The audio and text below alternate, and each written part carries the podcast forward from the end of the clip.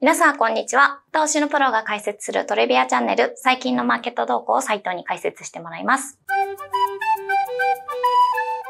今日撮影日が6月16日金曜日の午前中になりますけども、まあ今週ちょっと久々な感じしますけど、まずアメリカの、あの5月の CPI ですねはい、FOMC がありましたけれども。そうですね。まあ、なんか、この話題、久しぶりに取り上げるな。そうですね。久しぶりだけど、それ以前取り上げすぎっていうか、も まあうずっとこの話ばっかりしたからね。そうですねまあみんな注目したんでしょうがないんですけど。はい。まあで、今回出たし、5月は予想よりも低かったというところですかね。はいまあ前年対比で4%プラス。めちゃくちゃ、まだ高いですけど、落ち着いてきた感じまあ予はしますよね。想が4.2%、2%、3%、はいなんかそれぐらいだったんで、予想よりもやっぱりちょっと落ち着いたなとか。はいあの、4月が確か前回が4.9%とかはい。だったんで、そこから言うと4%にこう、うんまあね、一巡効果も出てくるけどね。で、はい。前月比、4月対比で言ってもプラス0.1%っていうところ。で、これも予想が0.3とかうんだったんで、まああの、要はインフレうんが鈍化してる。うんまあ、少なくとも加速しなかったはい。し、まあ予想よりは低かったっていうので、うんまあ結構、なんかき政策効いてきてるのかな、みたいな流れの中で FOMC で、はいまあ利上げがなかったと。そうですね。めっちゃ久々な感じしますね。うん。あの、久々に何もなく、はい。でも、あの、これもね、FOMC っていうか、そのね、フェドもね、うんあの、まあ、苦労してるというか、政策にさ、やっぱ幅を持たせようとしては、い。工夫してるな、みたいな。あ、そうなんですね。うん、まあでもさ、なんか、確か会計がなんかで、これなんかさ、スキップはい。利上げはスキップしたみたいなはい。感じ。確か、確か、なんかそんな表現だった気があるんだけど、スキップってさ、じゃあ次やるんかいみたい まな確かにね。なんか、今回はしなかったよ、みたいな。そしたらなんかね、ちょっと言い、言い直してたはず。あ、そうなんですいや、ね。なんかそのデータ次第だから結局ね、はいあの別になんかスキップっていうと、なんかまるで次やるかのようだけど、別にそういうことじゃない。まあデータ次第でみうんたいな。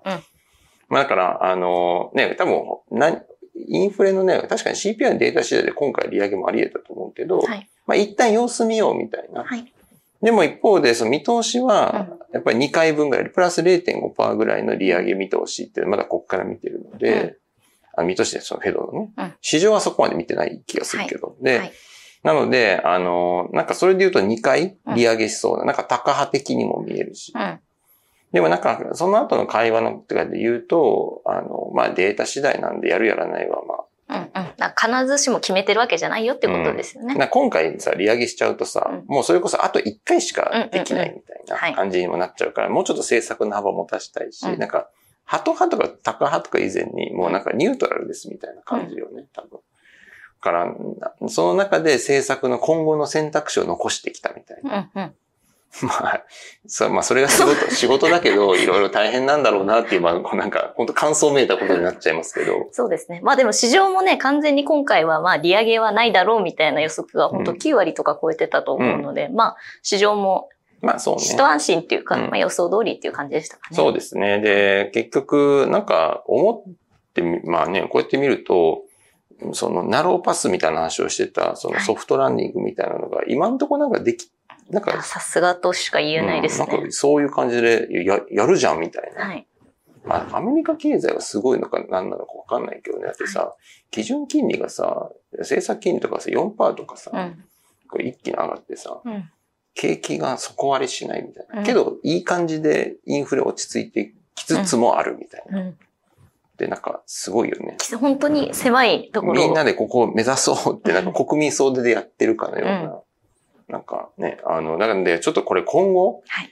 いや、この下期だからめっちゃ難しいよね。そうですねも。ともとだから、あの、もう外してる、もう思いっきりね、外しちゃってるけど、私のマーケットのね、ビューなんて。でも、下期に実体経済はやっぱり悪化するはい。のを見越して、やっぱり上期マーケット弱いんじゃないみたいな。うんうんうんでもまあそこがそこだから、うんあの、下期実体経済が悪くなるタイミングでは株は上がり気もするみたいな。なぜならそこでは利下げ期待みたいなのが出始めて、うんまたちょうど利上げも終わってくるからみたいな。政策のさ、その、まあ利下げがあるかどうかはともかく、政策のその利上げが止まる停止していくタイミングは、まあある意味ドンピシャっていうか予想通りだけど、はい。違ったのはもう株の動きだよね。そうですね。まあ、日経なんかも特にそうだけど、まあ、それ以前アメリカのね、市場を見ても、ナスダックなんか全然下がらなかったし、そうですねまあ、どれどれ見ても全然、下がらないところが全めっちゃ上がってるしね、すごい。なんかこの、実体経済が本当に下期悪くなるんですか？みたいな話すら、ちょっとよくわかんなくなってきてる。そうですね。あとなんか実体経済と株価がこう、連動しなくなってくるみたいなことってあるんですかね？うん、まあだからね、ちょっとこれ難しいんだけど、はい。難しいっていうのは結局さ、今まで振り返ってみたら、実体経済そんな悪くなってないわけよね。うん。いや、もちろんさ、なんかね、信用不安があったりとかね、はい。なんかちょっとあったけど、別になんかそんな景気後退して底割れしてみたいな話ではない。うんだからそれもないし、まだその兆候もそこまでないっていうのが、うんそういう意味だとマーケットって強いから、ある意味実体経済に即して株は上がってるわけよね。なるほどね。でも、そのちょっと前の去年の議論っていうと、実体経済が良ければ良いほどやっぱりインフレしてて困るから、利上げしなきゃいけない。利上げはやっぱりこう、ネガティブっていうことで、あの、まあ、資産価格なんか下げる方向が、まあ、株とか売られるっていう議論してたのに、突然今年からもう利上げの話はもう忘れ、もう利上げ気に気にしなくていいよと。うんもうあの、政策気にしなくていいから、もうなんか景気がいいか悪いかで株買おうぜみたいなモードに結果この半年になっちゃってるみたいな。っ。ていうのが、そう、これ多分ね、なかなか予予想しづらかった。まあなんか、原則、なんか元のあれに戻ったっちゃ戻ったのかもしれないけどうんね。うんそうですよね。思い返してみると、2023年の年始とかはね、こう、アメリカの大きいフェチ、ヘッジファンドのうん。人とかも、下期にはなんか、景気悪化、2023年のね、年始、はい22年末とかね、はいそうそうそう。景気悪化がが来るだろうみたいな予測してる人多かったですけど。多分ねブリッジウォーターとかもそういうふうなことそうですすごい言ってたような気するけど、ねまあでもそれ別にその人の特徴というよりみんなそう思ってた。そうですよね。けどなんか今、もしかしたらそうじゃないかもしれないし、わかんないですけどね。そう。で、そのタイミングで株価は逆に上がるんじゃない金利がみたいな話をしたんだけど、もはやさ、これ金利無視みたいなマーケットで言うと、仮に下期、実体経済がやっぱり下がっちゃったと。うんなんか、やっぱりさすがにこんな金利上がってるからさ、うんその、景気に影響与えちゃったねってなったら、そうすると株は下がるのかもしれないよね。うんうんうんうんその、過去半年起きたことで言うと、経済の好調さに連動してしっかり株上がってるから、はい。でこけたら下がるのかもしれないし、でもその時ってやっぱり、利下げ期待とかがより出てくる。うんうん。から、金融政策がハト派になるうんってなると、そっちに注目するなら株は上がるかもしれない。そうですねもともとその話してたんだけど、ね確。かに確かに。だから、下期は、下期も引き続きうん今とトレンド続けるのか、下期に関しては突然、いやいや、金融政策の方がやっぱり注目しましょうってなるかでうん確か株の動きの、うんそのビューって変わってきそうで、めっちゃむずいですね。めちゃくちゃむずい。だからこの半年間、いやはい僕もその知り合いのね、ファンドやってる人間とかといろいろ話してたんだけど、はい。みんな苦しんでて、ああ。特にね。特に日。本株で。はいはい、はい。これあの、まあ、今アメリカの話してますけども、うん日本株なんか特に苦しんでる。うん。ここの局面でめっちゃ上がってますもんね。そう。まあ、やっぱりアメリカのベースがこういうか状況だから、うんまあ、日本株の話にちょっとこのまま流れでいっちゃうと、日本株もね、結構良かった。特にこのさ、2、3ヶ月でもはいとんでもなくもう、チャート見るとこんななってるからね、うん日経平均。何があったんですかっていう感じですけど。そうそうそうそう。でもうこれみんな苦しんでて、うん結局ポジション持ってない。うんし、そんな上がると思ってないし、うんで、かつ持ってても一番良かったプロダクトなりが日経平均みたいになっちゃうからトピックス。いや指数なんだよね。そうですねだ。から指数が一番パフォーマンス出てて、指数に対して自分が仮に負けてたとすると、うんもう説明つかないんだよね、投資家に対して。そうです。よね。いやいやいや、みたいな。だったら日経平均買っときゃよかったじゃんってなっちゃいますよね。何も考えずにトピックス買っとけよ、みたいな。うんでもさ、トピックス買います、おだそういうファンドしますって言ってさ、ヘッジファンド許されるわけないじゃん。そうですよね。うんいや、そいや、それはみんなできるからさ、うんみたいな。投資家が投資あい思いつかないアイデア出してみたいな。それで稼いでみたいな。うん。だからさ、なんかその、一番こう指数が勝つみたいなね、時代って一番やりにくいんだけなど。るほどね。それでも、あの、でも、さ、指数勝っちゃってるから、うん。指数に少なくともついていくために、もうみんなでこれ需給でもうすごい需給だと思うけど、うん。買い戻しも入ってるし、ん。なんだったら、あの、ポジション持ってないので一旦指数持たないと、うん。あの、連動しないから、うん。まずうん。うん、まずそこ、まずい、こう、やられをなくさなきゃみたいうな。で、慌てて買われてるっていう側面はめちゃくちゃ強いと思うあ、じゃあこの上げはそういうところの因があるってこともちろんね、いろんな要素。素あると思うけど、はい結局は需給だと思う。はい。まあ、ただ後付けの理由で言うと、まあ、例えばさ、その東証の1倍 PBR 割れみたいな、はい。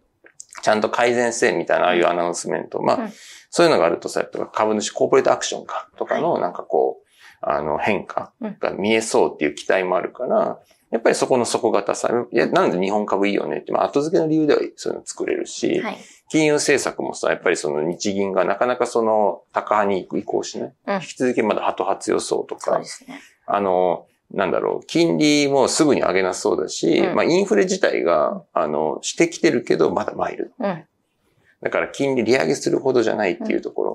でいいし。で、またあの、日本って長年デフレデフレって言われたけど、そうは言っても一応インフレし始めた。そうですねインフレし始めたこと自体一応ポジティブに見られた。はい。っていう、そういうの、ちょっと後付けでね。うんなんかいよいよ日本経済インフレ始まっただったら、過去のこの、さ、もう乱暴に言うと、バブル崩壊後の30年うん。を、やっとこう取り返すみたいな。うんうんうん。ずっとデフレだったけど、こっからインフレだからみたいな。30年なかった兆しが今見え始めたみたいなストーリーも言えちゃうからね。確かにね。だから後付けでいろいろ言えて、結局なんかそういうのがまあ変わる。まあ、一応こう持つ時の理由として言って、一旦ポジションを作ってて、でももうこの半年さ、みんな結構ええみたいな動きになっちゃってるから、一回ポジションは指数ニュートラルというか指数に追い負けないようにしときつつ、うんこっから半年、新しい気持ちでどう考えてポジションを組もうかって今もうみんな悩んで、うんうんうん。あの、個人は気楽だけどねまあ。そうですよね。そのなんか指数がどうとか関係ないじゃん。別に自分が持ってるので結局最後勝てばいいだけだからみたいな。でもその、機関投資家との場合、説明責任みたいなのが出てくるから、ね。そうですよね。特にこう指数に負けてるってなると、なんうか、ん。すごい言われそうなイイメージがありますよね。いや、そうでしょ。で、高いさ、フィーとか払ってさ、自分のお金さ、投資ね、これでややります。敏腕投資、なんか、まあファンドマネージャーですとか言ってさ、うん預けてさ、そうですよね。ね投資アイデアはって言って、トピックスですとか言われたらさ、自分で買うわってなそう、でね、る。待て待てみたいな感じしちゃうじゃん、なんか。そうですね。でも今そうな、そういう時代だからさ、うんなんか、結構、まあちょっと苦しいとは思う。うんうんうん。なんで、あの、結構、今、マクロプレイってすごい難しい気はする。なぜなら、あの、機関投資家が、その、はいまずマクロビューの見直しと、見直した上でのポジション戦略。うん。その、ビューだけ、ビューが違ったねだったらいいんだけどうさ、ん。ビューとそのビューに基づくポジション、両方とも変えなきゃいけない。うん考え方を。これって、マクロ、今後の半年のマクロを占う上、マクロに、マクロベッドの投資、うんどういうポジションが最適かって全員分かってない状態だとめっちゃ難しい。なるほどうね。ん。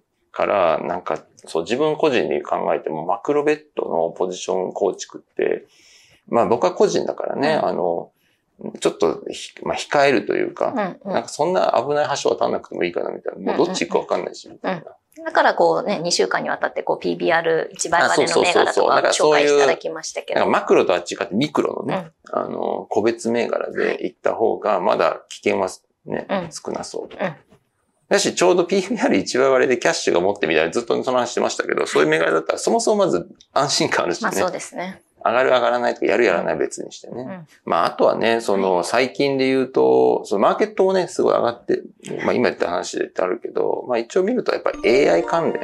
バブルですようね。ん、まあこれもさ、どこまでついていっていいっていうか、はか考えていいんだと思うけど、AI ネタで半導体の需要も増えるみうんたいな。うんうん。そうですね。なんか半導体ってちょっと一時期、うん下がっちゃってましたけど。でもね、NVIDIA はじめさ、はい。これから AI、チャット GPT からの AI うんうん。AI 開発企業とかもそうなんだろうけど、うん。からの半導体みたいになってて。そうですね。うちの、あの、マーケットアナリストも、うん。あの、パワー半導体市場アップデート2023年春っていう、あの、レポートを掲載してますので、概要欄からぜひ見てみてください。そうですね。まあでもね、この半導体も、はい。いや、ちょっとなんかそういうストーリーって確かにストーリーとしては綺麗だし、うん、だけど、もうちょっとどこまで追いかけんのみたいな。うん。まあ大体こういうのってさ、こう期待先行でう、んバーって、ど、まあこうなるみたいな。うん。まあじゃあそれショートしますかっていうと怖いんだよね。怖いですよね。こう言っちゃう可能性ありますもんね。いや、ぜもうあるし、こういうなんかテーマものってショートし、まあそういうショートが上手い人って本当それは天才だと思うけど、はいあの、ちょっとやっぱ火傷が怖いよね。うん。うまくいってない時っていうのはなかなかそういうことしない方がうんうんうん。いいんだろうなとは。かといって、こう、急激に上がりすぎてて、い今からインするのも怖いし、みたいな感じはありますけどね。なんであの、まあね、そういったこう、会社の還元銘柄みたいなうんの方がまあ安心感はあるかな、うんみたいな。まあでもね、これもレイサムの話でね、こうしてたと思うんですけど、はい。レイサムがあんな短期間で起きたからさ、うん。なんかああいうのあっちゃうとさ、うんあ他もなんかやってくれんじゃないみたいうんな、うんうん。関係ない、全く関係ないのにそういうちょっと期待感を持っちゃうから、うんちょっとそこは一回落ち着いて、うん還元強化銘柄持っても3ヶ月起きるとは限らないよっていうね。自分の中にね。そう、自分の中でちょっとちゃんと持っとかないと、なんか調子乗ってそういう銘柄ばっか集めてると2年経っても何も起きませんでしたみたいな、なんか、すごいしょっぱい安全、そうそうそう。ポートフォリオになっちゃいます。もうなんか安全運転銘柄みたいになっちゃうみたいなね、こ。ともあり得るんで、なんかそこら辺が難しいよね。これなんか、いろんな人の意見聞きたいけどね、なんかディスカッションじゃないけどね。そうですね。ポートフォリオ全部それに貼りますかっていうと、ちょっとやっぱり微妙じゃん。確かに確かで、これね、起きたらさ、ほら、やっぱ起きたじゃんとか言えるんだけど、に。うん。起きないとね、うんいつか起きますみたいな話でしかないから。しかも5年後でしただとちょっとなんか、そうね、しょっぱいよね。はいだから、まあそういう意味で、こういう半導体みたいな話っていうのを少し混ぜるっていうのはあるのかもしれないし、うんうん。でもまあ、こういうね、ちょっとテーマものって難しいですよね。そうですねうん。はい。ありがとうございました。今週も一週間お疲れ様でした。面白いと思っていただいたら、いいねやチャンネル登録もよろしくお願いしますよろしくお願い。します。